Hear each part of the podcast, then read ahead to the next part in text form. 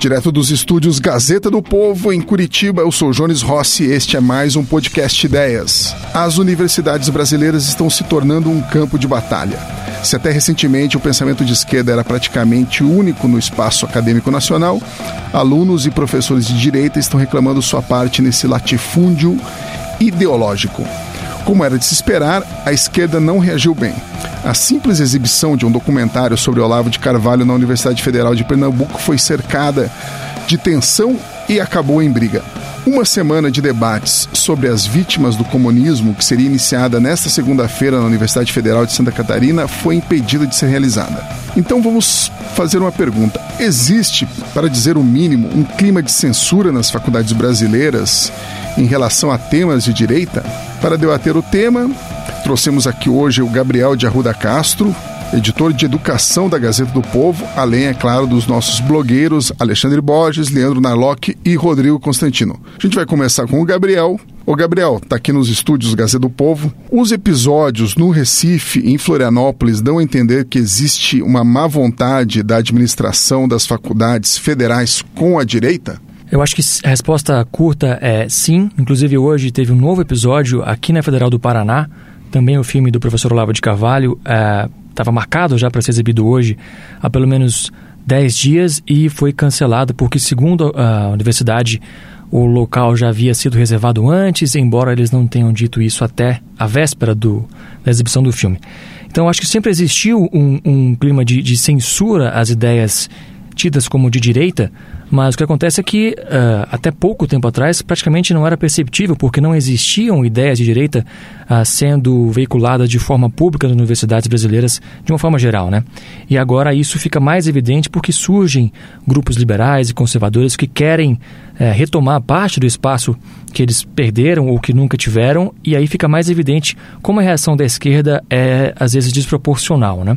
É, desde 2011, eu acho, que, em que houve ali um marco importante que foi a derrota da esquerda na disputa pelo DCE da UNB e depois a reeleição por cinco anos seguidos da Aliança pela Liberdade, que é um grupo mais liberal, é, é que a direita já tem retomado esses espaços e, portanto, aumentado esse, esse embate que, na verdade, nem, nem existia antes, né? Mas, recentemente, com é, é, essa proliferação de grupos liberais e conservadores, ficou mais claro isso. O que eu acho que é importante é que a direita tenha esse espaço uh, assegurado, né, o espaço de, de, se expressar, mas que ao mesmo tempo evite copiar os métodos da esquerda, porque uh, é uma tentação forte de querer, às vezes, impedir que a esquerda também se manifeste, mesmo que sejam ideias uh, não muito brilhantes, e impedir, por exemplo, que eventos de esquerda aconteçam. Acho que isso não é adequado, mas que a direita tem que reconquistar esse espaço é, é algo essencial. Ô Borges, é, você que está aí no Rio de Janeiro, um, lo um, local onde o pensamento de esquerda é quase hegemônico, você tem... O PSOL foi, o que o PSOL foi para o segundo turno na eleição municipal, né? É, pois é. Então você que está aí na, entre a, o FRJ, entre a UERJ, enfim, é, esses lugares aí super né, avançados, grandes estudos, prêmios Nobel estão saindo daí direto. É, o que você pode nos dizer? Eu sou ex-aluno, eu sou ex-aluno da UFRJ, inclusive. Então a gente está vendo aí, né, o que está tá saindo da faculdade. Você vê, você vê o que, que dá, né? Pois é, então, o que, que, você pode nos dizer do teu... Aproveita e fala do teu período lá um pouco e... e, e, e daí já, já pega as reminiscências do, do passado e já, já traz aí para o nosso presente. Olha, é, é, eu acho que qualquer coisa, eu acho que a gente precisava não dividir o mundo entre esquerda e direita. Isso me preocupa por quê? Porque é, é, é, claro que a esquerda é hegemônica nas faculdades, mas nem todo mundo que é contra a hegemonia da esquerda nas faculdades é, pode ou deve ser colocado no mesmo saco, entendeu? Eu fico muito preocupado porque amanhã é, é, tem uma, um evento de, de esquerda, que aí vai, vai uma turma também, uh, de uma maneira boçal, gritar e falar que não quer, aí vou falar, tá vendo? Direita e esquerda são iguais. E não são, não.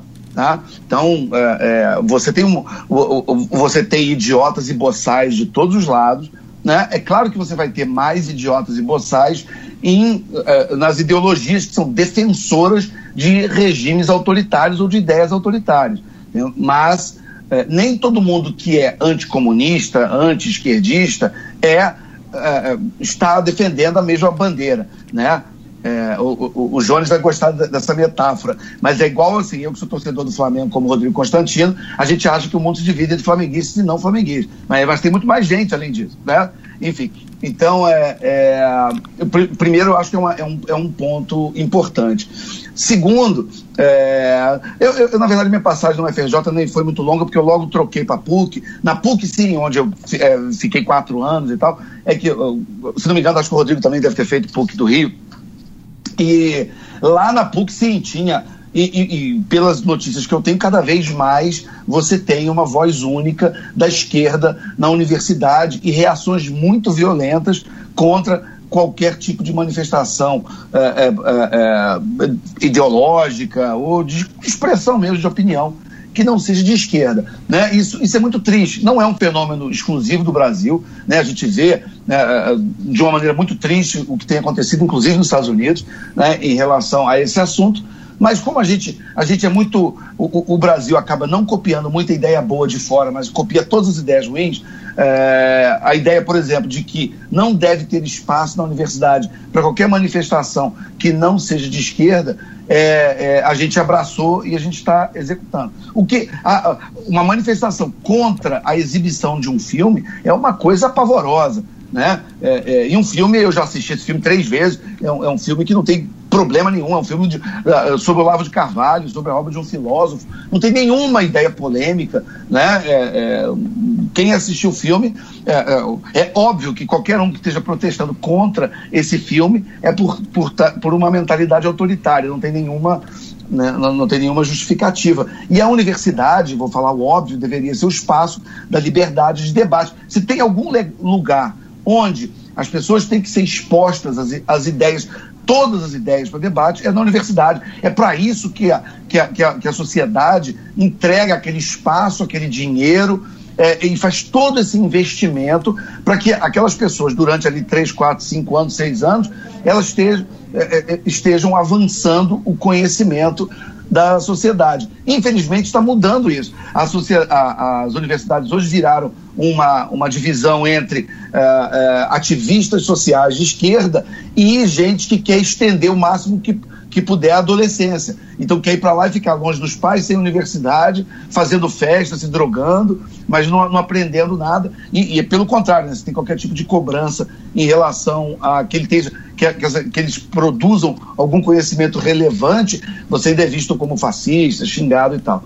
Então é um, é, um, é um momento muito complicado. Agora, eu só queria lembrar o que eu falei no começo para fechar. É, é, não vamos dividir tudo entre direita e esquerda. Eu acho que é uma, é uma nesse, nesse debate específico. Tem mais esquerdista uh, uh, mandando nas universidades, tem mais esquerdista calando vozes dissonantes da esquerda, mas nem todo mundo que está do outro lado defende bandeiras iguais e há sim idiotas em todos os lados. O Rodrigo, você que é filho da PUC, é, a PUC está pior que, que as federais atualmente? Olha, eu não sei como é que está hoje em dia a PUC, né? Eu me formei lá já tem muitos anos, inclusive você perguntando isso me lembra que eu estou ficando mais velho, né? já passei de 40. Me entrei com 17 anos de idade na PUC, saí com 20 para 21. Então, é, tem muito tempo. Mas é, é, eu lembro lá que, que era muito clara a divisão daqueles que queriam estudar para ser alguém na vida. A gente dividia o pilotis lá de economia e direito com uma turma de comunicação social. Então, você imagina, né? A turma de direito e economia queria estudar, via de regra. E o resto queria ficar ou nos diretórios fumando maconha ou fazendo teatrinho no campus, no pilotis. Fazia lá, tinha um grupo chamado Cambralha, que fazia um teatrinho, fez uma manifestação quando foram instalar um restaurante de fast food, um Subway, no Pilotis. Então, é, é, desde muito cedo ficava clara a divisão entre aqueles que queriam baderna, bagunça, e usavam ativismo político né, para externar é, essa é, é, vocação para vagabundagem e para depois aprender que botar uma camisa vermelha, pegar um megafone, podia ser alguém na vida, virar até um senador né, é, da República, cara pintada e coisas desse tipo.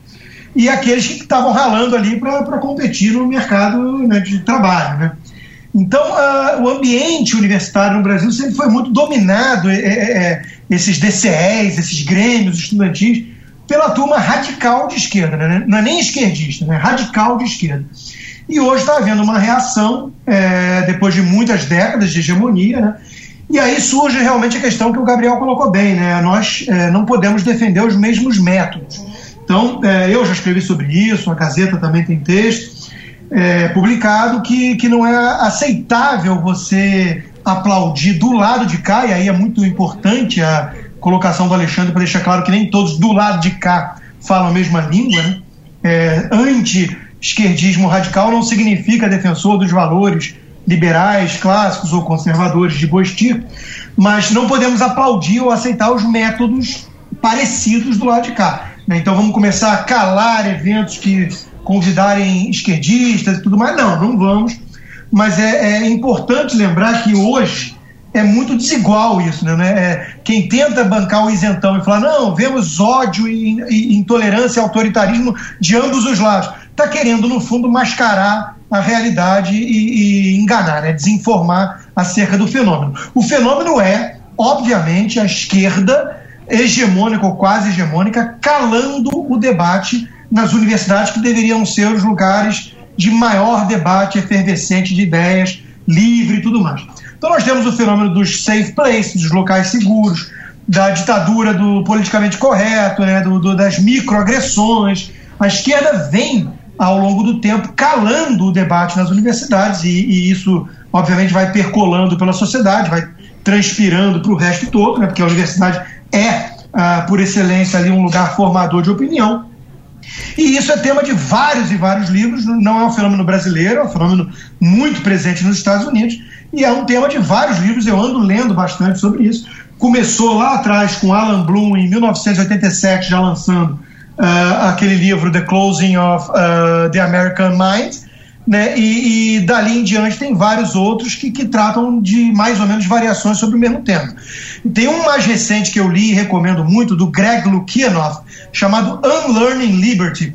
E o mais interessado é justamente Campus Censorship and the End of American Debate, ou seja, a censura nos campos universitários e o fim do debate americano. E o mais interessante é que o Greg, ele é, é acima de qualquer suspeita, um democrata, um, um, esquerdista americano. Então eu acho importante que o, o Borges qualificou que nem todos do lado de cá é, é, vão fazer isso, né, vão, vão defender a mesma coisa, métodos estranhos, digamos assim, mas é importante também lembrar que nem todos do lado de lá é, pregam isso. Quer dizer, tem, tem gente na própria esquerda chamando a atenção para o absurdo dessa postura. O Greg reconhece que isso é um fenômeno que atinge mais os conservadores, ou seja, a censura, o viés politicamente correto, o fim do debate está muito mais ligado a calar as dissidências ligadas aos conservadores, ele reconhece isso, aos religiosos, cristãos e tudo mais, mas é, ele é um sujeito de esquerda e, e atacando isso. Né? Então, existe gente dos dois lados do espectro ideológico, que, que não dá para reduzir todo mundo em dois lados apenas, concordo com o Bosch, mas nessa divisão grosseira, tem gente dos dois lados atenta a, a, aos problemas que, que estão acontecendo e tentando resgatar o, o debate civilizado de ideias, que é o princípio da universidade. Mas eu fecho minha fala inicial para passar para o Narlock só com uma provocação que eu recebo de alguns conservadores não tão de boa estirpe, digamos assim. E eu confesso a vocês que não é fácil responder. É a história do good cop, bad cop. Né? A gente conhece aí nos filmes americanos e tudo mais. Dado que a esquerda é isso aí que é, radical, e dado que tem essa hegemonia de décadas e que eles vêm ocupando, a gente vai conseguir reagir a esses caras, né? a esses autoritários, a esses intolerantes, com discursinhos bonitos, liberais, defesa das, das ideias eu quero crer que sim, e sou esperançoso no ser humano e, e, tudo mais. Mas eu entendo que é interessante trazer para o debate a figura do, do bad cop. Né? Quer dizer, tem aquele cara que tem que ser o defensor do, dos direitos de Miranda, vamos ler os direitos do bandido, é, império da lei, e tem aquele cara que, para combater mafioso, traficante, estuprador, terrorista, o cara joga um jogo um pouco diferente. Tem até um filme com o John Travolta que, que tem esse dilema, né? O John Travolta é um sujeito meio malucão de uma agência acima da NSA, da CIA, de tudo isso, que, que vai lá e pratica atos terroristas para é, vingar atos terroristas contra os Estados Unidos. E óbvio que o filme tem uma visão negativa dessa figura, e eu acho que tem que ter, né? senão não seria uma defesa dos valores da América e do Ocidente. Mas eu acho interessante trazer para o debate isso, essa crítica de alguns mais reacionários de que os liberais são muito puristas. e ingênuos. E não consegue se combater comunista, é, a Fiocruz fazendo evento aí com gente como o professor Iaz, que defende uma bala na nuca de conservadores, ou com o reitor da UFRJ, o Roberto Lerner, que assumiu literalmente vestindo o boné do MST. Você não consegue combater essa gente que ocupou as universidades com um discursinho bonitinho liberal. Então, isso é um bom debate, mas eu tomo o lado dos liberais e dos conservadores de Bosti.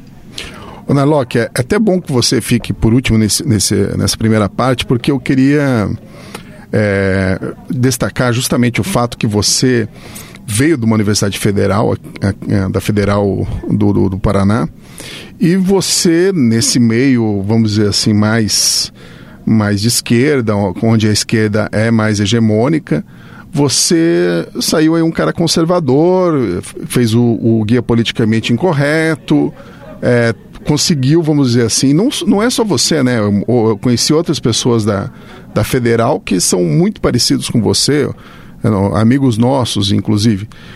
É, você acha que esse ambiente onde. É, até para fazer um contraponto aí, né? Porque até agora o programa aí três pessoas concordando inteiramente.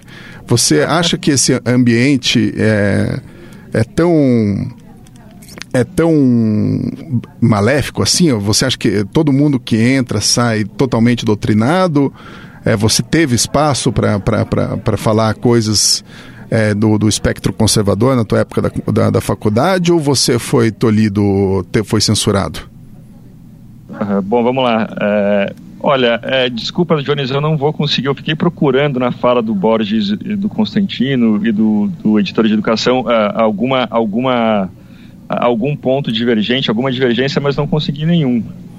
A, a minha, a minha história ela, ela, é bem interessante, porque eu uma vez eu lembro que uns amigos da, de sociologia, de ciências sociais da Federal do Paraná fizeram uma eleição do cara mais bicho grilo da faculdade e eu fui o campeão. eu fui o eleito. É, é, era libertinho já, libertinho. já era dessa época, né? Então, é, e eu não sei como eu saí, como eu mudei de ideia, assim, por muito tempo eu fazia campanha para o PT, chorei quando o Lula ganhou a eleição em 2002. É, Está destruindo a tua mas... própria reputação, tá, tá fazendo provas contra si mesmo hoje, hein, Narlock? É, pois é. Mas eu lembro que eu lembro que uns amigos que eram do movimento estudantil, de repente eles começaram a falar: "Cara, a gente está estudando um cara muito louco. A gente está estudando um, um, filósofo aí, tá todo mundo falando dele. Era o Olavo de Carvalho. E tinha o pessoal das ciências sociais e, e, e, da, e do, da comunicação que estava cada vez que estava fazendo o curso do Olavo de Carvalho naquela época e tal. Então, eu acho que como aquela época você tinha menos antagonismo, né, você tinha menos. A, a direita não era tão expressiva quanto hoje, a, talvez isso até desse mais liberdade para as pessoas estudarem menos. É, era, era, um tabu menor, né, você estudar é, ideias contrárias. Mas o problema de tudo isso é que a gente, as pessoas se formam sem conhecer muitos autores. Né? Eu lembro que eu conheci só o Mises e o mesmo Milton Friedman só depois de publicar o primeiro livro. Né? Quer dizer, tem todo um vazio Uh, cultural que as pessoas simplesmente não têm noção. A gente vê isso nos debates hoje em dia. Né? As pessoas vêm com os argumentos sobre liberalismo achando que liberalismo é egoísmo, que conservador é, é, sabe, misturando reacionarismo com conservadorismo. E uns argumentos que você dá sono até de rebater porque a pessoa não tem a mínima ideia do que ela está falando. Né? Eu lembro até do dia em que é, eu entendi que direita não era defender os ricos. Isso já quando eu estava aqui em São Paulo depois de formado e tal, porque, enfim, a gente cresce com todos esses, esses, esses estereótipos, né? Uh, o que mais eu gostaria de falar? Eu conheço muito bem o pessoal do, do Students for Liberty, né? A, a ONG de, de estudantes liberais aqui no Brasil, que tem um crescimento exponencial, né? Eles têm agora mais de mil uh, delegados no Brasil, fizeram um congresso uh, duas semanas atrás aqui em São Paulo, um congresso nacional, que tinha assim, você vê, é, é lindo de ver, você vê 300, 400 jovens de todo tipo, mais mais arrumadinhos, mais tinha até um, um anarco um anarco-punk lá no meio e tal. E pessoal que toma banho, sabe? É, mesmo os que tomam mais que um banho por dia e os que não tomam banho, todo mundo junto discutindo. Uh, tem aquele movimento, o Borges já citou uma vez, o Heterodox Academy, né, do, dos Estados Unidos, que, que junta é, gente de todas, todos os vieses políticos nos Estados Unidos, professores preocupados com essa falta de diversidade ideológica. Acho que a presença de da esquerda na faculdade não é em si um problema, o problema é só existir a esquerda, né? É, como o Borges falou, mais uma vez, é, ciência, é, nunca existe um, um, consenso na ciência. Então, se existe, como a universidade, o, o, a tarefa principal dela é fazer ciência, se existe um lugar em que a, a, a, divergência tem que ser tolerada e até incentivada, é a universidade, né? E, e, o nome Heterodox Academy é bom porque, na verdade, o que a gente tem hoje é uma ortodoxia acadêmica, né? Ortodoxia naquele sentido que existem umas ideias que são proibidas, umas uh, que são impronunciáveis, e se você falar, você uh, acirra os ânimos de todo mundo, né? O, o site, ele, ele, ele lista alguns, por exemplo, a ideia de que o ser humano é uma tábula rasa, de que tudo depende do social e que não existe natureza humana o próprio termo natureza humana hoje já é um tabu, né? As pessoas falam, não, isso aí é cientificismo do século XIX e tal. E o, o resultado, para mim, disso tudo é que a gente acaba, acaba que o conhecimento ele está escor, escorrendo da universidade. Né? As universidades já não são um centro de conhecimento, elas são um centro de produção de diploma, mas cada vez menos um centro de conhecimento. O Gabriel me chamou a atenção aqui, ele quer tocar num assunto aqui importante. Gabriel. Não, só dando prosseguimento à, à conversa, na verdade me lembrei de um episódio, eu como estudante da UNB, é, isso tem 10 anos agora, no jornal universitário lá, a gente foi fazer uma matéria sobre o, o uso e, e, a venda de drogas na universidade, que é um crime, continua sendo um crime, né? E o maior empecilho que eu encontrei foi um professor que achava que não tinha problema, porque a juventude é assim mesmo e tudo mais, você não pode querer ser careta e, e querer denunciar isso como se fosse algo errado. É, então, existe uma, uma reação hoje que eu acho que é mais visível entre os estudantes a esse predomínio da esquerda, mas entre os professores e, e, e, de forma geral, a administração das universidades, é algo muito mais difícil de quebrar, porque quem seleciona os professores são os próprios professores, de alguma forma, as bancas, e já tem ali um filtro, em muitos casos, ideológico, que é quase impossível quebrar. O vestibular, querendo ou não, de bem ou mal, ele é cego ideologicamente, né? E a seleção de professores é, é muito mais difícil de você a, a quebrar essa, esse direcionamento. Então, eu acho que vai demorar um pouco mais para que a universidade não seja, não digo nem equilibrada, mas que tenha uma voz dissonante dentro do, do corpo discente, corpo docente. Portanto, que não seja de esquerda, é, mas que por enquanto quem vai levar esse debate adiante são os alunos, porque é lá nesse, nesses grupos mais jovens que as ideias estão sendo renovadas e, e já conseguiram sair dos anos 60. É, infelizmente, o corpo docente ainda, tá, ainda é, luta contra monstros imaginários, contra o imperialismo uh, e contra o fascismo, não saíram dos anos 60 ainda. É, o, o Borges, por que as universidades se tornaram um território tão hostil para ideias conservadoras?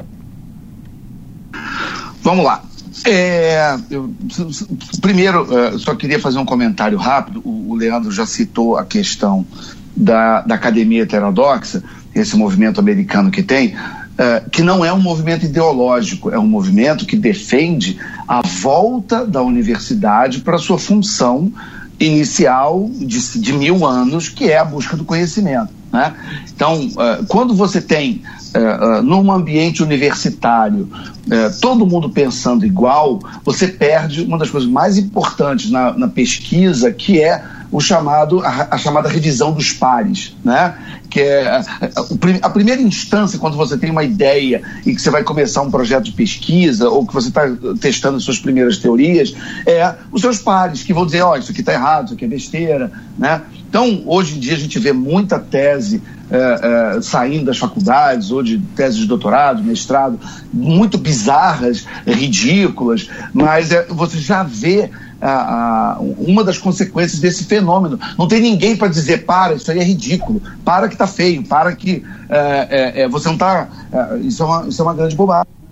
Porque no momento em que a universidade deixa de ser esse ambiente de debate, de busca da verdade, de pesquisa, e vira um clubinho de, de todo mundo que pensa parecido, uh, a universidade perde a razão de ser. Ela deixa de ser o que ela foi imaginada para ser, o que ela foi basicamente durante um milênio, e ela se torna apenas um think tank de, um, de uma corrente ideológica. Então é por isso, é interessante a gente bater nessa tecla, que ninguém aqui está defendendo uma universidade de esquerda, de direita, de cima, de baixo. A gente quer uma universidade plural e com debate. Né? Esse é um ponto. Outro ponto é o seguinte: é, por que, que, eu, por que, que a, a, a universidade foi abandonada, vamos dizer, ou entregue uh, para a esquerda? É, de certa forma, porque você tem de um lado a esquerda querendo isso, a esquerda, é, é, desde a escola de Frankfurt, desde toda a discussão que a gente já teve mil vezes, do, do Gramsci, enfim, da turma do marxismo cultural, eles, eles tiveram um entendimento muito claro da necessidade de, de atacar e de influenciar a, a classe dominante e, e, a inteligência, né? É, é, e isso se reflete, isso vem desde o Lenin, né? Da coisa da vanguarda do, do proletariado, da influência direta nos intelectuais, né? O, a, a, o Marx ele começa com um movimento que era muito focado em, em proletários, em, em, na classe média ali, no, no, no, no camponês. Quando esse negócio dá errado no século XX vem a turma do Lenin que fala, não, peraí, é, é, a, gente tem que, a gente tem que pegar a elite, a gente tem é que esquerdizar e doutrinar a elite, porque ela que tem dinheiro e ela que tem os meios para poder ajudar a gente a implementar a revolução. E aí essa grande mudança que tem no século XX e que inclui o aparelhamento uh, uh, uh, não só da universidade, como do jornalismo, do, do, das artes, né? enfim, de todas essas eh, eh, áreas que, que, que são a, a, chamada classe falante. Né? Está muito bem descrito no livro do Flávio Gordon, que a gente já fez um programa inteiro sobre, que é a corrupção da inteligência. Né? Que o, o, nosso ouvinte que ainda não leu esse livro, a gente recomenda que dê uma olhada, porque vale muito a pena e tem uma descrição muito é, detalhada desse, desse processo. E tem também, do outro lado, do lado, vamos chamar de liberal, muita gente que tem uma visão economicista da política, o que é um desastre, né? o, o, o que chega a ser quase uma traição do movimento, vamos dizer assim, é, é, e gente que acha que se você, comprando a conversa do Marx, né, quer dizer, são marxistas de sinal trocado tardios, é, é, que comprando a ideia de que é pela infraestrutura, pela economia, pelo domínio dos meios da, de, de, de, produção que você influencia a superestrutura, né, a tradição, a cultura, a educação, as ideias e a, e a ideologia de uma sociedade, que você faz a transformação. Então, também, a, a, enquanto a esquerda ia gradualmente aparelhando e ocupando as universidades, muito liberal, ia, ia falando, não, vamos cuidar da economia, vamos cuidar da, da eh, eh, da produção, dos empreende do empreendimento e cada um na sua e deixa esses barbudinhos aí é, é, é, fazendo livro nas universidades. O resultado a gente, é o mundo que a gente está vivendo hoje. Né? Quer dizer, você, você tem uma, uma, um retrocesso muito grande no debate. Eu acho que hoje a gente está muito menos liberal do que a gente já foi há 50 anos, há 100, há 200, né? e isso é, é, é, um, é um problema muito sério para qualquer um que acredita e sabe todas essas ideias que se desenvolveram no século XX, o resultado que deu.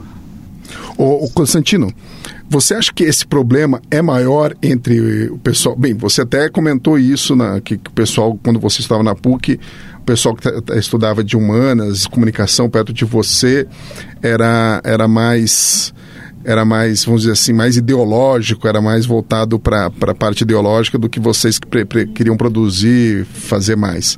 Você acha que esse é um problema na faculdade? A parte de humanas da, das faculdades acaba por contaminar e isso, vamos dizer assim, é, essa ocupação da área de humanas é, já chegou ao auge e agora com, se começa aos poucos uma tentativa de ocupação das exatas e, e biológicas e, e assim por diante?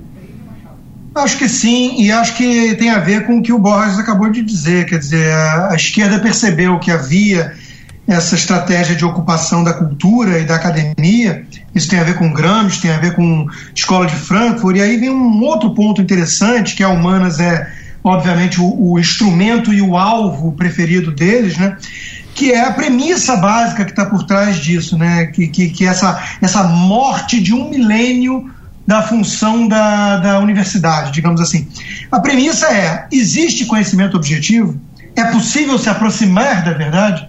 Né? E se você responde que não e não, que tudo é ideologia, que tudo é opinião, como faz a escola de Frankfurt, né? é, realmente fecha as universidades, porque a opinião você pode ir para um bar e perguntar a opinião de todo mundo. Então não tem propósito a existência de uma universidade se tudo é apenas opinião enviesada, se não há a possibilidade de um diálogo construtivo e da aproximação da verdade. Então, o, o, esse Greg Lukianov que eu citei, que é de esquerda, ele acredita nessa premissa. Ele apenas é, discorda de várias é, conclusões que eu chego, ou que conservadores ou que liberais chegam, ele chega a outras.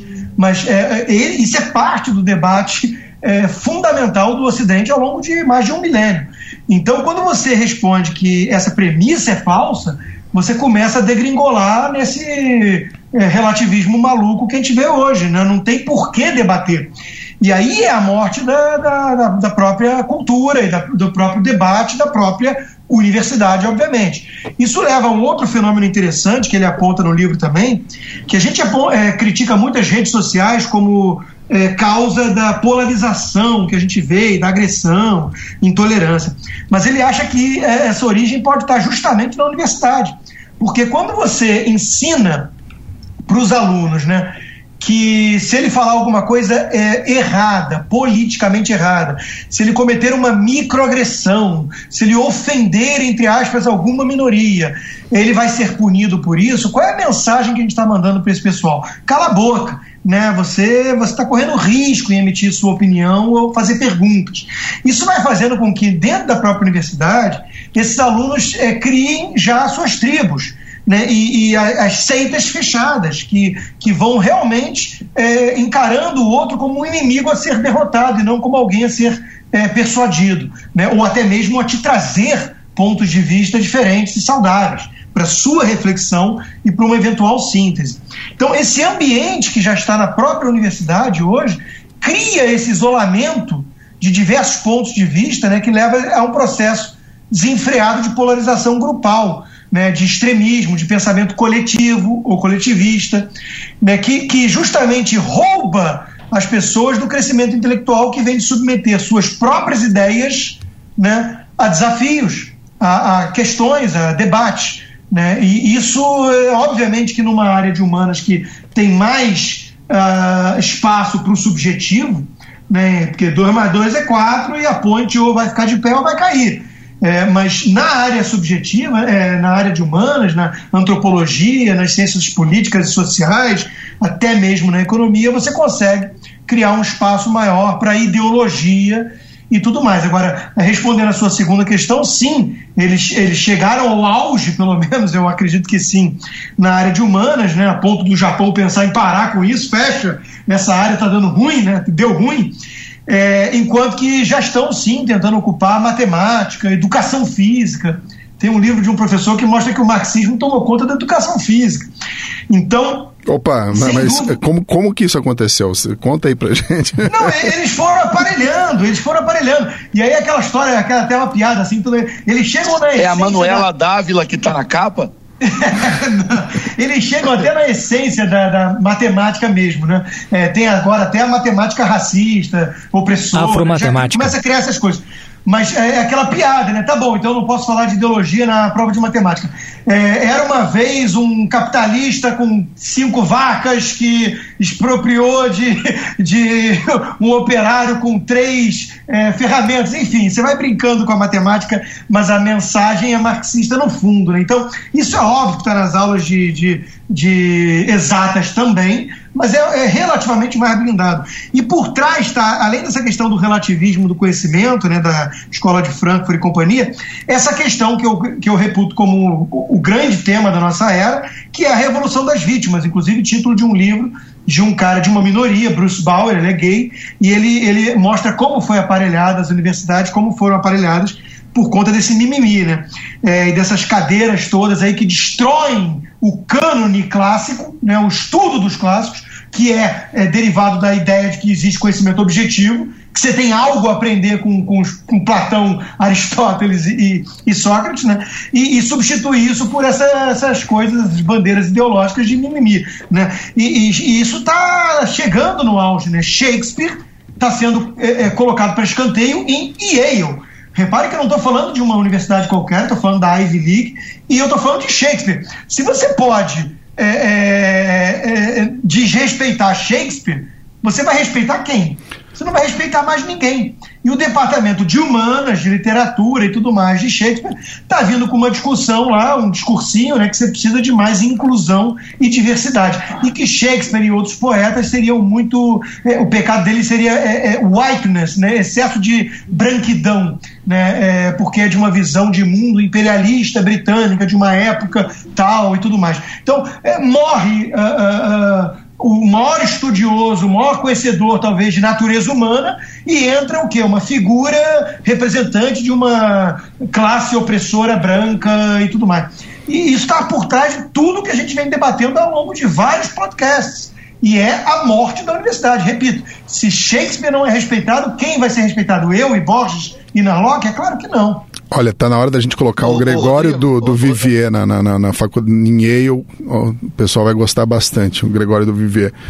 O, Deixa eu só. Uh, complementa aí, Borges. Uma coisa, só, só uma coisinha que ele citou o Shakespeare, e é importante também a gente lembrar que, além de tudo que ele falou, o Shakespeare é talvez o, o, o, autor que trouxe algumas das discussões mais sofisticadas sobre, por exemplo, preconceito, como no Mercador de Veneza, ou até no próprio Otelo. Você tem é, é, é, é mensagens e discussões extremamente inteligentes e sofisticadas contra o preconceito né? E, e, e, é curioso, né? Na verdade, ele ser vítima do preconceito por ele ser branco, católico, britânico. É, Não, tem que defender é, Shakespeare ser... é o fim da picada, né, Borges? Lembra de Admirável Mundo Novo de Huxley? O selvagem ele foge, ele deixa de ser selvagem na prática, porque ele encontra os volumes todos da obra de Shakespeare e ponto. Se tiver alguma coisa para fazer, vale Shakespeare em vez de, de, de, procurar um doutorado ou um mestrado em antropologia numa federal, pelo amor de Aliás, o, o, Eric Wangling, que, que é um gigante do século XX, ele dizia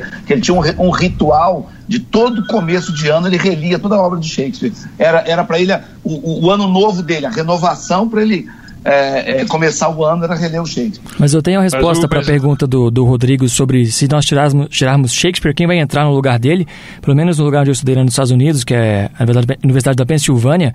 É, enquanto eu estive lá, que foi até começo desse ano, eles é, trocaram o Shakespeare pela Beyoncé como figura principal ali de, no departamento de letras. Então saiu a, o retrato do Shakespeare entrou a Beyoncé. Então essa é a resposta, talvez, à sua pergunta, Rodrigo. Pelo amor. Aqui vai ser o Pablo Vittar. Mas, mas sabe que isso também está acontecendo, o, o, Rodrigo falou de, várias, de diversas áreas, isso está acontecendo também na medicina, né? Na, na medicina você, geralmente, o, o, Brasil ele era muito conhecido por especializar bastante os médicos, né? Por tornar os médicos especialistas em áreas, em áreas distintas e hoje em dia a moda é o médico da família, o médico social, o médico para o povo e tal e tem muita gente enfurecida com isso, né? Ô, ô, ô Narlock, vou te perguntar uma coisa e vamos colocar um pouco de pimenta aí no programa. É, uma vez eu entrevistei o, o Olavo de Carvalho, faz tempo já. É, e ele me falou que o, o grande problema de, de, da, da, da, das universidades brasileiras foi que os militares deixaram na mão da, da esquerda. É, eles acharam que tá, o importante era, como já, já foi citado aqui nesse programa, o importante era de, é, tomar conta de todo o resto, mas ah, deixa aquele puxadinho, aquele cantinho ali para aquele, como já disseram aí, para os barbudinhos. E isso, como a gente pode é, ver hoje em dia. Essa estratégia tinha um nome, chamava é da panela de pressão, cara, do Golbery. Exatamente. Então, é, causou um dano, um, um dano tremendo é, atualmente. Então, só aí já está um, uma bela justificativa para todos nós é, odiarmos a, a, ditadura militar. Mas, enfim, o, o, o Nalok, eu quero per, pergunto para você. Hoje a gente pode, é, você concorda com isso que o Olavo falou? A gente pode colocar hoje a culpa de, de, dessa miséria intelectual nos militares, né, nesse período todo dos militares? É, não, acho que não. É, o meu argumento, meu único argumento, na verdade, é que o mesmo fenômeno acontece em, em todo mundo, né? Nos Estados Unidos, na, na Inglaterra, na Austrália. O, o Heterodox Academy, eles têm alguns dados. Por exemplo, nos Estados Unidos, hoje em dia, nas universidades, é, menos de 10% dos, dos, dos, professores, dos acadêmicos em geral, eles se consideram, não se, eles se consideram republicanos. Uh, na Inglaterra chega, fica entre 10% e 20%. Os na Tories. Austrália também. Como? Os Tories, né? Pros, pros, é para a direita em geral, né? Uhum.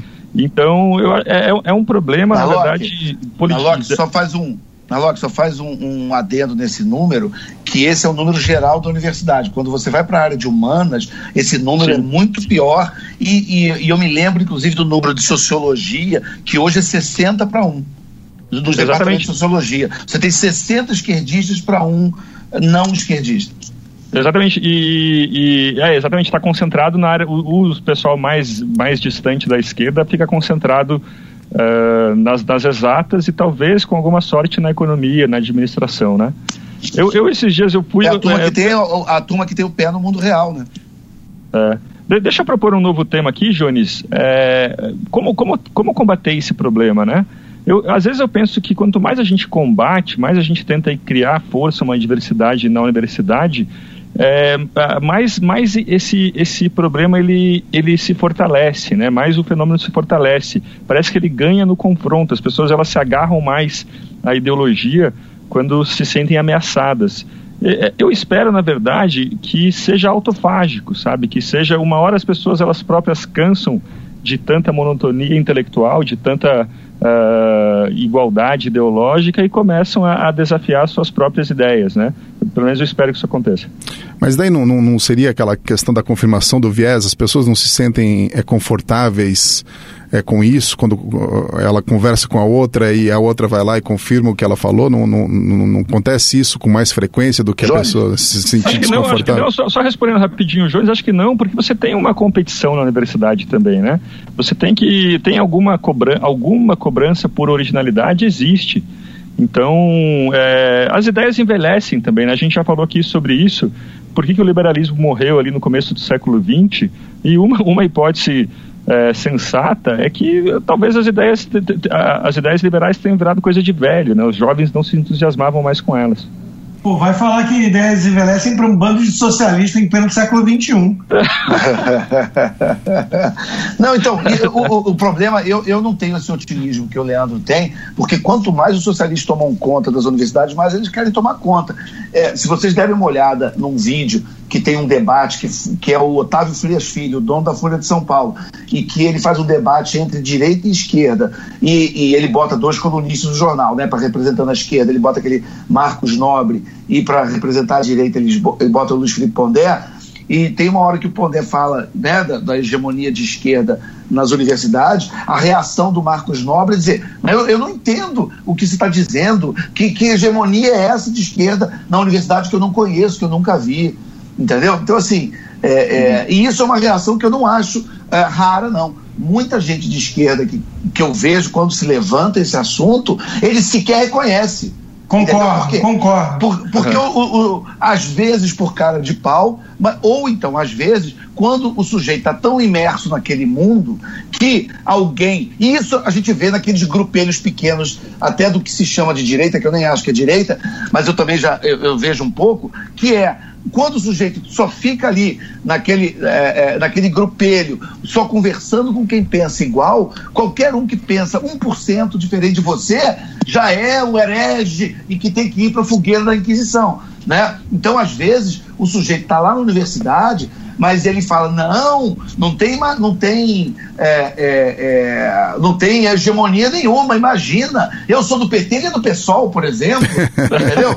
ô, ô, Borges, é um problema. Eu, ia, eu, eu, ia trazer uma metáfora que você vai gostar, é, boa, é exatamente sobre isso. Concordo, não compartilho do otimismo do, otimismo do Narlock. O Paulo Guedes, né, que, que é economista liberal, ele foi meu chefe por seis anos. Ele voltou da Universidade de Chicago com o PhD dele, né, na, na, casa lá do Milton Friedman, e ele brincava que ele falava assim: o, o, eu voltei dos Estados Unidos, né, na década, sei lá, de 80, não lembro, é, e, e, a sensação que eu tenho é que os brasileiros vivem imerso na merda. Então, quando você está totalmente imerso na merda, você não sente nem mais o cheiro de cocô. E aí, quando começa a tirar o narizinho assim um pouquinho, é que você sente aquele odor horroroso, insuportável. Então, a, as universidades brasileiras estão imersas na merda. Então, tá todo mundo lá debatendo, achando que pluralidade é PSTU, PSOL ou PT, e, e não, nunca ouviu falar em Roger Scruton, em Edmund Burke, em Theodore Dalrymple, em Thomas Sowell, em Mises, em Hayek. Nunca ouviu falar. Então eu acredito na sinceridade de alguns que acham que há pluralidade. E, e qualquer outra coisa é alienígena para eles. Agora, eu não compartilho do otimismo do Narlock, porque além disso ser um ciclo vicioso e de circuito fechado, obviamente há um emburrecimento total da, da, do outro lado, né? uma máquina de produzir salsicha podre. Do outro lado sai um bando de gente que não aprendeu a pensar e que bu busca só o viés de confirmação. Então as pessoas saem intolerantes, arrogantes, acham que aquela visão limitadíssima de mundo que eles viram quase todos os professores professarem é, é, é a verdade estabelecida mundial e qualquer um que vá defender outra coisa é, só pode ter uma intenção maligna. Você só pode ser uma pessoa ruim para estar tá falando em Olavo de Carvalho, em Trump, em Bolsonaro, ou até mesmo em Edmund Burke e companhia, em liberalismo, em, em, em conservadorismo. Eu fui vítima agora, essa semana, postei o vídeo, gravando um programa uh, uh, num, num cigar bar aqui de Weston, onde um sujeito, o, o, o Paulo Figueiredo estava comigo gravando com a camisa do Make America Great Again dos dizeres de Trump. E um sujeito eh, negro, eh, antes mesmo de a gente começar a, gra a, gravar, chegou já peitando, falando: Você tem alguma coisa contra negros? Ele, por quê? Está usando a camisa do Trump. Make America Great Again, sinônimo. Você só pode ter alguma coisa contra negro. E depois ele voltou interrompeu a gravação, eu postei o vídeo. Enfim, é, é esse o tipo de gente que está saindo aí das universidades e da imprensa, que, que dá eco a esse troço, porque tem também uma hegemonia na imprensa. Uh, pesquisas mostram que o universitário médio americano jovem ele está já preferindo o socialismo ao capitalismo, depois de muitos anos. Então é óbvio que esse troço, se não houver uma reação, é óbvio que esse troço vai degringolar para, sei lá, Brasil. Estados Unidos vai virar Brasil daqui a pouco. Rodrigo, você citou, Rodrigo, você citou a Universidade de Chicago, mas você fez economia na PUC do Rio, que é, de certa forma, a nossa Universidade de Chicago, é considerada esse grande bastião da, dos economistas liberais do Brasil, os inventores do Plano Real, blá blá blá. Rodrigo, o que, que você aprendeu de escola austríaca na sua faculdade? Zero. Eu coloco isso no prefácio do meu livro sobre escola austríaca, economia do indivíduo. E esse é o ponto, Alexandre. Esse é o ponto que você tocou. Né? É, a direita permitida. Eu sei que é um tema que você bate muito, eu também. Quer dizer, é, é, o, o Luciano Huck é o máximo que se permite à direita. E obviamente que o cara que pensa em botar a Marina de vice, a Marina Silva de vice, é um cara totalmente de esquerda. Né? Mas é, é, existe esse fenômeno no Brasil. A PUC, que é o bastião do pensamento neoliberal no Brasil, responsável pelo, pelo plano real. A PUC fala pouquíssimo, pouquíssimo em, em, em escola de Chicago e, e zero em escola austríaca. É totalmente keynesiana, que é a esquerda para qualquer lugar sério no mundo. Então, esse é o problema. O, o vetor resultante foi jogado totalmente para a extrema esquerda. E as pessoas acham que eh, o centro no Brasil já é a, a, o ultraconservador de direita. Então está tudo errado. E eu não acredito que isso vai por conta própria, pelo cansaço das próprias ideias ou tudo mais, morrer. Ao contrário, eu acho que vai cada vez radicalizando mais. Então, se não houver reação, já era, é game over. Posso fazer... uma hora, uma hora, uma hora só deixa eu. Claro, não, manda ver aí. Você, uma hora, uma hora não tem mais para onde radicalizar, né? Então a parada ela acaba, acaba se destruindo. Quando eu falo que eu espero, na verdade é o que eu torço. Eu não estou certo que isso vai acontecer, mas pelo menos eu torço para que isso aconteça, né? É, às vezes eu é, vejo eu torço reação. o Flamengo ser campeão do Brasil, pô. Eu torço o Flamengo virar em cima é. do Corinthians. Já, já somos dois. Às vezes eu, às vezes eu vejo uma, uma reação, por exemplo, ano passado eu fui participar de um debate na PUC com o Suplicy, com o Emael e com a, a, filha do Temer, que era secretária do Haddad em São Paulo. E estava ótimo o debate na arena, arena, arena do Tuca, a, a Tuca Arena lotada, uh, várias perguntas de boa, alto nível, e de repente alguém bate a porta, entra um grupo do movimento negro. E nesse momento, o grupo todo, todo, todo mundo que estava assistindo, faz um som de desânimo, assim, uh. É, eles não deixaram o debate acontecer, interromperam e deu para ver que todo o resto ali do pessoal, das, das pessoas que estavam assistindo, que não eram pessoas à direita, nada disso, é, ficaram decepcionadas, ficaram irritadas com aquele grupo, né? Então parece que tá, eu torço pelo menos para que esteja se formando aí uma, uma reação nesse sentido. Bem, eu... Deixa eu só falar uma coisa que, que o, o claro, claro. levantou aquela, aquela questão da, do, do governo militar, eu acho importante. Isso não começou com os militares, isso não é exclusivo deles. O, o, Leandro já falou que é uma coisa que acontece no mundo inteiro, mas é bom a gente lembrar que, que, o Brasil ele tem uma influência, e aí é um fenômeno muito brasileiro, tem uma, uma influência muito grande das ideias do Augusto Conte, as ideias positivistas, esse cientificismo de pé quebrado, meio vagabundo, que, que não, não pegou muito no resto do mundo, nem na França, de onde veio, mas aqui pegou bastante. Então a gente teve uma. A proclamação da República foi feita muito por, por positivistas, né? É, é, é, as nossas academias militares são muito influenciadas pelas ideias é, é, positivistas, e essa ideia do governo científico, do governo de iluminados, racionais, e isso tem uma influência muito grande no que no Brasil se chama de direita. Eu não chamo. Eu conheço um monte de cara que acha que é liberal, mas ele quer fazer, por exemplo, esse caso do Lema e de, desse pessoal que fica botando dinheiro nos acreditos da vida, que eles não querem diminuir o Estado, eles querem tirar os sindicalistas e querem colocar a turma da, de Harvard. Isso foi o que os militares falaram que eles iam fazer, igualzinho. É a mesma ideia positivista de governo científico. E, e, e isso não é liberalismo. Pô, você pode ser contra, você pode ser a favor. Agora, isso não é liberalismo. Liberalismo é menos Estado. Entendeu? Não é a troca da CUT por Harvard. É menos Estado. Né? E, e, isso é, é, uma confusão muito, muito comum que acontece, que vem de antes do Vargas, que passa pelos militares e que até hoje você, você. Ah, o tal partido é um partido de direita. Aí você fala, por que, que é um partido de direita? Ah, porque eles querem fazer uma administração científica do Estado. Mas você fala, desculpa, isso é positivismo, tem nada a ver com direita, tem nada a ver com liberalismo, tem nada a ver com diminuir o Estado. São os dirigistas com... franceses criados Exatamente. em Sorbonne e companhia. Então, Exatamente. Então, eu acho que esse é um ponto importante para a gente lembrar também, mas que também é uma discussão que é, foi completamente expulsa das universidades, porque sejam, se eles já chamam a centro-esquerda de extrema-direita, imagina ter esse tipo de discussão sobre o centro ou a centro-direita, ou discutir as ideias conservadoras, discutir Burke, iluminismo britânico. Isso aí imagina, mas estamos há 300 anos isso acontecer. Né? Então, eu, não, eu só quis dizer isso porque eu é, tenho dificuldade para estar tá otimista, porque existe realmente um jogo de poder, principalmente por, pela estatização do ensino e a estatização da universidade é uma coisa galopante, né? E, e então elas não são feitas para dar resultado. Acabou que eu e a Borges juntos, a gente não deixa o Gabriel falar quase nada, mas eu só queria provocar o, o esse, com esses isentões aí que são tidos como liberais, pegando um gancho no que o Borges falou. É, nessa terça-feira né, tem um, um artigo, né, a coluna do Hélio Schwartzman, que é um ícone disso, eu acho que o Nalok tem uma certa simpatia por ele, mas ele faz um, um, um texto condenando o INEP, o negócio do Enem é, com direitos humanos, quer dizer, está alinhado com os liberais e conservadores nisso. Mas para fazer essa crítica, ele abre o texto dele atacando de graça o MBL e o Escola Sem Partido e o Escola Sem Partido, que é justamente quem está lançando luz a esse problema da hegemonia de esquerda. Ele começa, exemplo do MBL, o Escola Sem Partido simboliza bem a indigência intelectual do país. Quer dizer, a indigência intelectual do país não é o professor ou o reitor de universidade que defende o MST ou a União Soviética é o MBL e o Escola Sem Partido. Ambos os movimentos, diz Hélio Schwartzman, se valem da, de raciocínios teóricos típicos de quem nunca se aventurou muito além de reinações de narizinho. Quer dizer, vai pastar. Esse cara posa de imparcial, de científico,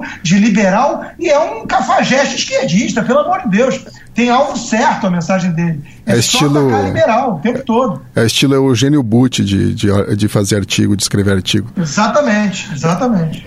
Ó, então, fa fazer uma pergunta rápida aí para vocês, e depois eu, o, o Gabriel aqui vai citar. É, essa pergunta é para você também, Gabriel. Claro. E, e, depois o Gabriel vai citar aqui cinco. Deu cinco teses ou você Olha, difícil foi achar só cinco. Tinha muito mais, mas eu compilei aqui as cinco piores. A gente vai falar de cinco teses bizarras aqui da, da, das nossas universidades para fechar o programa assim com chave de ouro. Mas vou fazer uma perguntinha rápida para vocês aí e vocês respondem sim ou não e por quê. Olha, vocês aí, todo mundo tem filho aqui, eu sei que. É, então, uma pergunta rápida. Vocês colocariam seus filhos no, no, no, numa universidade federal aqui do Brasil? Começa aí quem quiser começar. Não, eu já pensei nisso, eu já pensei que ele pode escolher o, a, a, o curso que quiser, mas universidade pública não.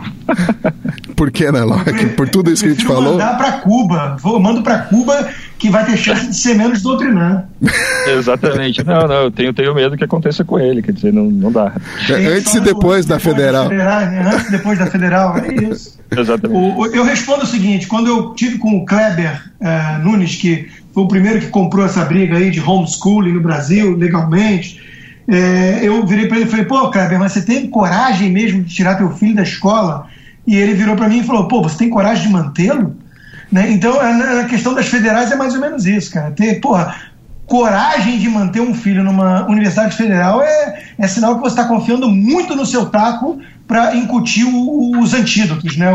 O, o, antivírus. Porque, meu Deus do céu, a chance de degringolar é grande. Ô, Boris, tua filha... Eu vou roubar no... uma metáfora do Andrew Cleveland, que é, um, que é um cara que eu gosto muito, que ele fala que o maior talento da esquerda é fazer igual aquela barata espacial daquele filme Men in Black, que ela entra no corpo dos caras e veste a pele dos caras, e, e, e, aí ela quer, ela quer se disfarçar da pessoa. Vocês devem lembrar desse filme, do Homem Preto, do Men in Black, que, que o vilão era aquela barata espacial que entrava no corpo e matava o sujeito, entrava e vestia, né? Isso, é, é o primeiro. É, é, o sujeito que ele, que ele matava.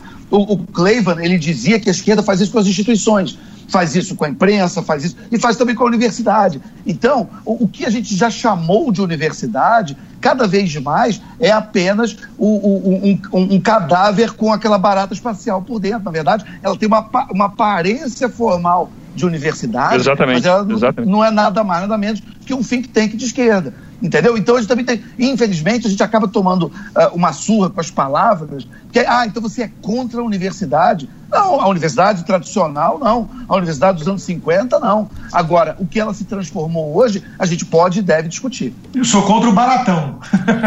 Isso, exatamente. Gabriel. A minha resposta é sim, uh, porque minha filha tem apenas um ano e eu espero que até lá eu consiga.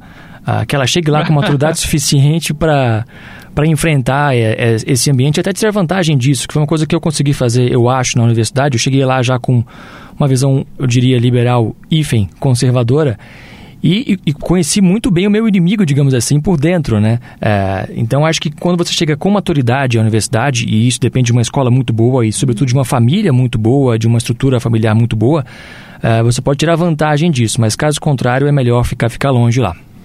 Beleza, então a, o Gabriel agora vai, vai citar, vocês fiquem à vontade aí para comentar o, a, essas teses maravilhosas aí. Gabriel, qual que é a primeira? Olha, eu vou do da número 5 para a contagem regressiva e os critérios são, são todos mestrado, mestrados ou doutorados, portanto não são cursos de graduação de universidades federais financiadas com dinheiro público. A número 5 é Mulheres Perigosas, uma análise da categoria Piriguete. Foi um mestrado em sociologia na UFRJ. O, o Narlock, o, o, o, o, Narlock fez algo parecido, né, Narlock, na, lá em Londres, não fez? Ele ajudou, ajudou na pesquisa de campo. Deixa eu vou uma pensadora importante no Brasil, né? Qual que é a número 4 aí? Essa é um mestrado em Linguística Aplicada também na UFRJ. Uh, Erótica dos signos nos aplicativos de pegação. Dois pontos. Processos multissemióticos em performances íntimo-hífen, espetaculares de si a FRJ aplicativo, é tecnológica, Rio de Janeiro é meio Borges isso daí, hein? Não tem uma cara... Não, não, não, fala, faz isso não. Você não, não, não, mas, mas, não investiria Gabriel, teu Gabriel, dinheiro. Você chegou, a ler, você chegou a ler as teses, porque essa aí parece até que pode ter alguma coisa a ver, não? Ah, para, ah, você tá louco, né? Foi seduzido pelo, pelo embuste da, da, das palavras rebuscadas. Né? Esse, né? eu, eu, tenho um trecho aqui, eu posso até ler o trecho para vocês. Eu isso, cara, e aquele também, o o Imposturas Intelectuais também expõe isso aí. É, é a arte de nada dizer usando um, um verniz de é. profundidade onde é. só há embuste. Eu posso ler um trecho? Eu só digo assim que, que o, o título diz pouco, se, sei lá, vai que tem, porque isso, isso é uma coisa Assim dizer Se o título pessoas... diz pouco, imagina a tese. É, parece que foi a Dilma que escreveu. Eu vou ler um trecho da tese rapidamente. Erótica dos signos denota a emergência de romper a divisão cartesiana entre mente e corpo e considerar o componente erótico na pesquisa para fazer ciência com corpo e alma. Atenção. Também alude à sensualidade típica dos aplicativos de pegação e evidencia o, o cuidado com a imagem de si, a pornificação de si como arena de embate político, a necessidade de uma metodologia, de metodologia que considere o corpo do pesquisador nessa pesquisa, ou seja, ele participou da pegação, porque ah, ele incluiu o corpo ah. dele na pesquisa. Oh, eu queria saber. De... Agora, agora, agora me diz quantas vezes o termo Foucault aparece. Olha, diversas. Mas olha, isso aí que você está trazendo para gente, é, é, lembra um pouco também a crítica que o Pondé já fez à academia. Você é menos Frankfurt, é, isso é mais um pretexto, né? o Gramsci, Frank, Frankfurt, e é mais uh, o, o cabide de emprego de um bando de vagabundo. Quer dizer, o cara quer sair pegando gente com dinheiro público e fingir que está estudando e vai fazer uma tese dessas. Também tem esse fenômeno que a gente não pode descartar, é. né? Quem, quem, quem, não seria socialista, né? Quem, quem, aí já se pornificou na arena do embate político? Quem, quem nunca, né? Essa foi a terceira, né? Essa foi a quarta, é, você, agora você a terceira. Passa, você, você, você, passa zerado da universidade se você não fizer isso. é o básico, né? Que é depois da aula, aquela conversinha lá, dá uma pornificada na arena do embate político. Somos, né? é, é, não, é, é, depois da aula da faculdade somos todos comunistas, claro. Não tem nem como. vai, vai, inventar de ser conservador, né, né Boris? Pô, pelo amor de Deus. Pelo amor de Deus. Essa aqui é um mestrado, a número 3 é um mestrado em Linguística na Unesp, que é repleto de críticas à ideologia capitalista de consumo. Uh, o título é Agora Eu Fiquei Doce, o discurso da autoestima no sertanejo universitário. essa é maravilhosa. Eu, já, eu escutei essa música vindo aqui pô, com o nosso amigo de ideias. Sim. Vocês não, vocês não foram apresentados ainda, ele escreve várias matérias de educação. O Murilo Basso, ele é fã de música sertaneja e ele adora essa música. Eu escutei essa música hoje. Eu estava falando para ele como essa música mereceu uma tese de mestrado. Não, brincadeira, tá não falei nada disso. Vamos lá, para a segunda. Número 2. Número 2. Um doutorado em antropologia na UFRJ de novo. Infelizmente, o Rio está predominando aqui. Essa até o Rodrigo mencionou mais cedo, uh, fora do ar. Festas de orgias para homens. Dois pontos. Territórios de intensidade e socialidade masculina. Hum. É uma. A gente pode chamar de autoetnografia, se é que ficou claro. Não, não ficou. É, o sujeito frequentou durante dois anos as festas de orgias gays no Rio de Janeiro. É como. O... Ativamente. É, para... esse, esse é Foucault do início ao fim. é, é, é. Com trocadilho. Pelo amor. E é, qual que é a campeã aí? A campeã nesse mesmo, nessa mesma arena, uh, o título é um mestrado em antropologia na UFBA, da Bahia, e o título é Fazer Banheirão, dois pontos. As dinâmicas das interações homoeróticas na Estação da Lapa e adjacências. Também uma autoetnografia ou seja, o sujeito participou ativamente da, das interações homoeróticas, como ele descreve. É uma tese de doutorado essa Doutorado, aí, né? é. Doutorado. Com bolsa e, e, tudo mais. E ele foi no, no, nos banheiros públicos, né, de Salvador, né, o isso, negócio? da Estação da Lapa, o que é um crime, né, você fazer isso em um lugar público, né. Parabéns para esse sujeito, gastou bem o dinheiro dos impostos aí do, do, do trabalhador brasileiro. É, quantos anos mesmo a gente fez? Ah, deve ter sido, deve ter sido um processo dolorido, né? e se você criticar, você é elitista preconceituoso, né? Essa, essas lembranças de Salvador estão te deixando nervoso. É, Salvador, eu nunca pisei em Salvador, ô Borges. Calma aí, pô. Estação da Lapa. Não pisou, não, tava nas nuvens. Vai discutir com a mente sharp de um publicitário para ver o que, que é. Não dá, né? O, o Boris aqui até. O pior, se o Boris souber onde eu e o, o Gabriel estamos nesse momento aqui, Opa. os estúdios Gazeta do estúdios, Povo. Os estúdios. Cara, é melhor não falar esse tipo de coisa. Por favor. É uma salinha. Não, não nesse horário. É, é uma salinha aqui, tá ficando quente esse lugar aqui. Vamos encerrar o programa, vamos encerrar. Bem, gente, olha, muito bom o programa, para variar, né? Até meio cabotino dizer isso, mas muito bom o programa. Então, com isso, a gente termina mais um podcast Ideias. Eu agradeço aos participantes de hoje, aos nossos ouvintes e assinantes que permitem a existência desse programa. Se você ainda não assina, é só entrar na página inicial da Gazeta do Povo e procurar pelo botão Assine para acessar vários conteúdos exclusivos. Obrigado e até a próxima.